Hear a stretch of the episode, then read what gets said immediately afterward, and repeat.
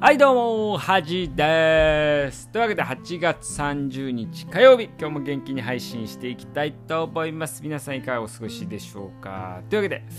なんかね、あのー、前回落語の話したんですけど、こう落語をね、聞いてるとね、なんか落語っぽい喋り方にね、こう、まあ今なってるかわかんないですけど、ずっと、みたいなね、あーみたいなね、あなんかこういう感じのがね挟んじゃうあ、まあ、挟まっちゃうと思うんでまあちょっとこう江戸っ子みたいなね口調になったらあこいつ落語聞いてんなってね最近こいつ落語聞いてんだなみたいな感じで思ってもらえればと思うんですけどもはい。あのー、あそうですね。最近これ前言ったかな？わかんないですけどあのー、なんかブレイキングダウンってね YouTube なんか素人の人、まあ、元やんちゃ、まあ、ま、昔やんちゃしてた人が、なんか素人同士が、なんか1分間で戦い合うみたいな、まあ、格闘技 YouTube でやってて、僕はあんまり見てないんですけど、まあ、その中にね、出てる、う、うりた、うりたなんとかっていう、あの、顔面にね、あの、タトゥーだらけの人がね、こう、まあ、いるんですよ。で僕その人ね作家もやっててで昔からまあ知ってはいるんですけどこの前ね家の家まあ玄あ家じゃ自分のマンションね出てこうまあ角を曲がったったらねそのウリタが歩いてたんですよウリタ、うん、が歩いててこうすれ違ったんですけどやっぱ間近でね顔面にタトゥー入れてる人ってや見るとねめちゃくちゃ怖いですよね。うん。だからやっぱタトゥーってねやっぱちょっとビビりますよね。だから僕らがあの診療ね患者さんでねタトゥーしてる人も結構いるんですよね。でもう本当にあのー、なんか昔ヤクザだったのかなみたいな人もいると思うんですけどまあその顔がねあんま怖くなくてもタトゥーしてる人って今多いんでね。でもやっぱちょっとピリッとしちゃいますよね。だからあのー、こうどうすかね今こう気軽な感じちっちゃいタトゥーとかね入れたりする人いると思うんですけどまあ僕はまあ個人の自由なんでいいと思うんですけど僕はあのー、飽き性なんで多分タトゥー入れてもね23年後には消したいなって多分すぐ思っちゃうんで絶対入れないと思うんですけどまあ、このリスナーの人にもねあのタトゥー入れてる人がいたらねあの悪いんでこうあんま批判的なコメントしないんですけどあんまり、ね、入れようとも考えたことないんですけどでもどんどん多分増えていくでしょうね。うんまあだから海外の人がタトゥーしてるから日本がこんなにタトゥーに厳しいのはおかしいみたいなことを言う人いると思いますけどそれはまあ文化の違いなんでねあんまりこう海外がどうだからみたいな世界基準がどうとかってあんまり適用させなくていいんじゃないかなと思いますし時代ってやっぱ移り変わるんで多分タトゥーをする人が増えれば増えるほどタトゥーしてない人の方がね価値が上がるような気がするんですけどね。はい。だから皆さんもねこう入れる時には消すのはだけど消すのも簡単になってくんですかね今の医療技術だと、うん、消せる今消せるタトゥーみたいなのもありますからね、うん、でも僕はな基本的にはあのー、まあ面倒くさいことはしたくないっていう感じなんでねあんまりしないかなと思う。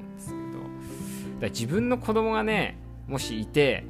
タトゥー入れてきたりしたらね、なんか怒るにも怒れないですよね。どうすんすかね。はい。まあ子供いないんでそんなこと考えてもあれなんですけど。はい。でねあのー、まあうちのね姉姉の、まあ、子供がいるんですけどあのー、姉のね家にこう行った時にね子供があのー、YouTube 見てたんですよね。うん。だから僕の甥っ子ですかね、うん、が YouTube 見てて、したらなんかあのー、なんかね、こう、あ、これは欲しいみたいなね、あの、はじめおじちゃんってね、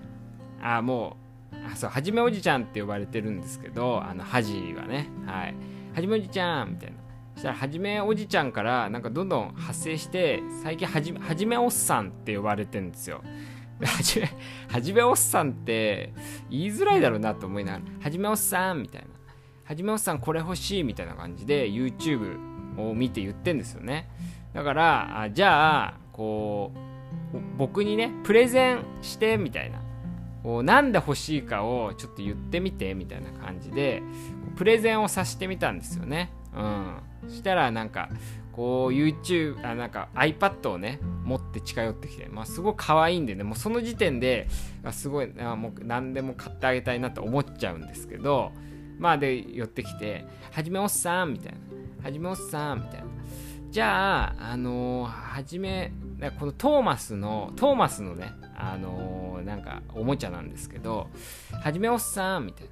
このこのトーマスのあのおもちゃなんだけど、こうやっておもこうやって遊んで面白いからじゃあこれはじめおっさんが買っちゃおうかみたいなね。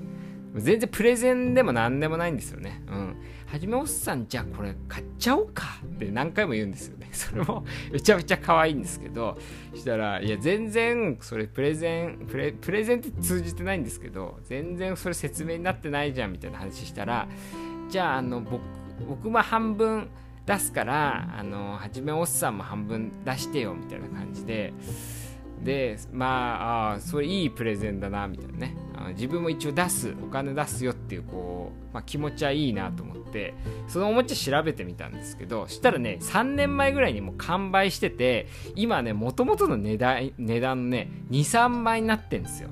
でえー、こんなことあるんだと思ってそうメルカリとかでも原価より高くなってんですよね。だから YouTube って確かに、U、CM とかだとね今売ってるものしか多分 CM しないんですけど YouTube とかって多分何年前かの商品とか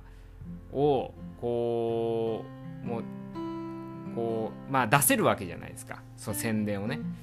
でそれを見て子供がほまあ子供なんかねいつ販売されたかなんか分かんないからそれ見てねあ欲しいと思ったらこう探すわけですよ親が。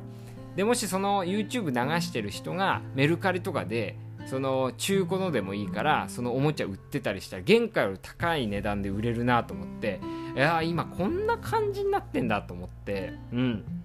ちょっとねこうあすごい商売になってんなと思ってね。だからいろいろ YouTube もね活用の仕方があるんだなと思ったんですけど。まあ結局ねそのおもちゃを買うか買わないかっていうのは保留になってるんですけども。はいまあ子供なんでねもうすぐね多分3日後ぐらいに行ったら違うおもちゃを欲しがってるかなとは思うんですけどうん。まあでも確かにねまあこう非売品になってるものとかね確かに高くなるなと思ってね。はい。皆さんもね子供の子供がねこう YouTube を見て